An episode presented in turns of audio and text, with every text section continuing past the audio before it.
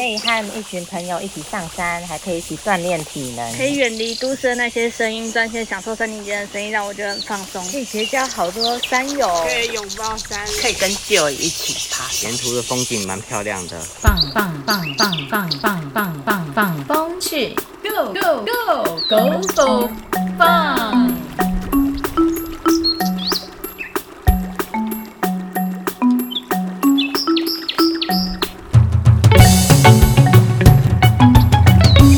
Hello，大家好，欢迎收听放风去，我是李之荣。我是简瑜杰。关于撤退这件事，我们想说的是，山永远都在。在最近几年啊，台湾越来越多人都喜欢爬高山，而且他们把摘下几座百岳当成一种目标。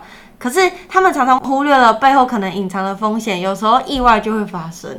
我们今天要来跟大家聊的是，登山需要面临撤退的原因可能是什么，然后不撤退又会发生什么事，以及我们应该用什么心态来面对撤退呢？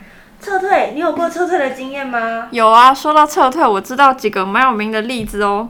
嗯，有一名三十三岁的阳性女子啊，她在四月的时候自己去爬和平区的波金加山。诶，波金加山在哪里啊？呃，波金加山它位于台中的和平区，它是属于古关七雄里面的其中一座山。那它海拔有一千七百七十二公尺高，是属于小百岳哦。那它以前也是台电保线的一个道路哦。一般来说，这座山我们会建议单攻，因为它单程只有四点一公里，然后来回也只要八点二公里，所以六到八小时就可以爬完了。哦，我刚还没讲完啦。刚那个阳性女子，她因为体力不支，而且那个时候天色已经变暗了，然后她就打电话向警方求救。消防局在晚上八点的时候，在零点八 K 处找到阳性女子，然后因为她已经体力耗尽了，所以消防员就把她背下山，把她送到登山口的时候，她竟然拒绝就医，她自行返家里去，所以最后她没有顺利攻顶。体力不支，为什么会体力不支啊？造成的原因有哪些啊？哦，因为可能是对自己的体能负荷强度不够了解。那体能不足又可能分成两种状况，第一种是他身体当天的状况就不是很好，然后第二种是他原本在爬山之前的训练就不够，所以他体能就很明显的不足。啊，我想到了啦，吃是不是也很重要啊？因为我光是在山下没有吃饱就已经会头晕很不行了。然后如果你在上山的时候行进时间很长，你水不够，然后行动量不够，就会很难行走。尤其水特别重要，就是在天气热的时候还要再带多一点。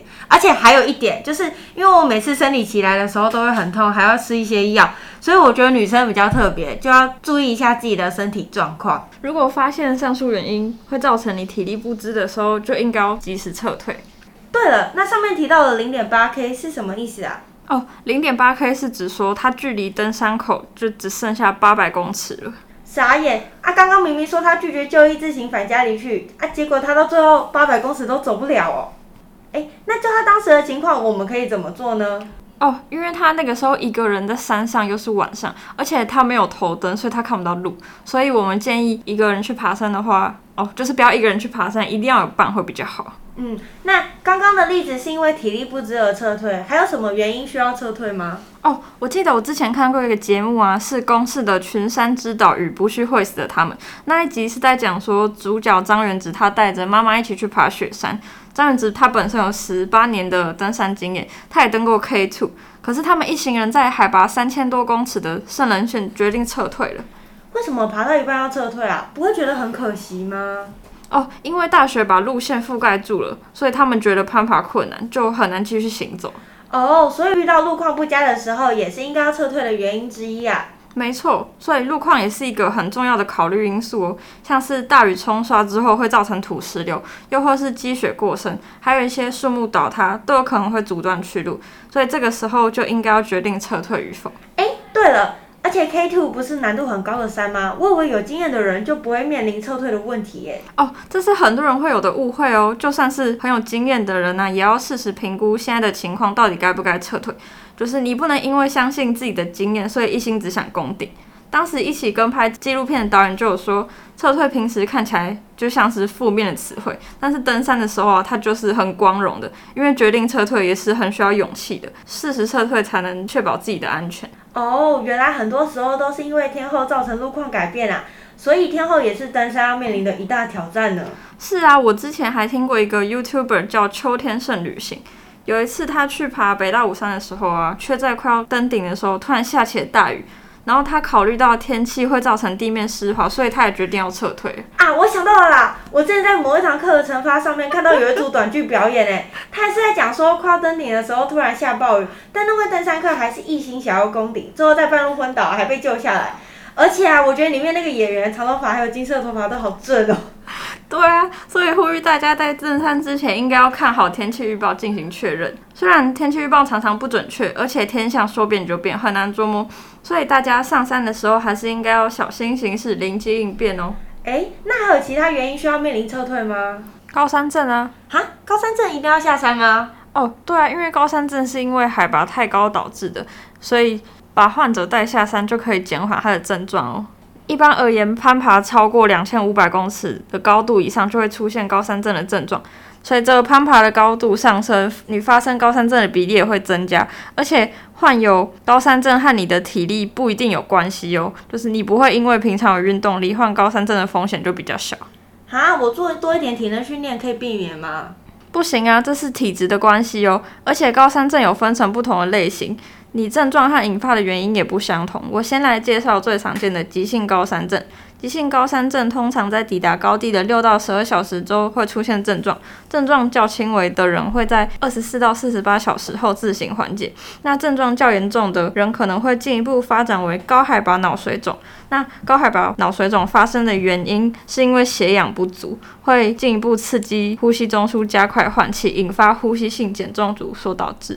那要怎么知道高山症发作了呢？有哪些症状吗？哦，高山症的症状会出现头痛、疲倦、恶心、呕吐、食物不振、头晕等等。通常患者会先出现头痛的症状，但有少部分的患者不会头痛。所以如果出现呕吐的时候就要注意，呕吐是症状恶化重要指标哦。哎，我想到了，我之前在新闻上听到高海拔脑水肿还有高海拔肺水肿两个名词，那怎么区分啊？哦，高海拔脑水肿的症状有严重头痛、嗜睡、判断力异常、意识不清，还有步态不稳。高海拔脑水肿会有严重的头痛，而步态不稳是重要的指标。如果出现轻微的步态不稳时，没有立即下降高度，病患就有可能在数小时内会昏迷。那高海拔肺水肿的症状会出现干咳、胸闷、心跳加速、呼吸困难等等。如果休息之后还是发现自己呼吸困难，就要考虑有可能是高海拔肺水肿哦。呃，如果你遇到高海拔脑水肿，还有高海拔肺水肿的话，就要立即打电话求救，因为那是没有办法撤退的。如果你不适当处理的话，就会休克。所以你不要小看高山症带来的症状哦。哦，所以如果我们去爬山的时候啊，有队友遇到这种状况，就一定要下撤，尤其是不要鼓励他们，哎，再忍一下啦，就快到了这种话，不然他们可能就要七天后才能回家了。综合以上啊，决定撤退的原因，我们可以分成天候。路况、身体状况，包含高山症又或者是外伤。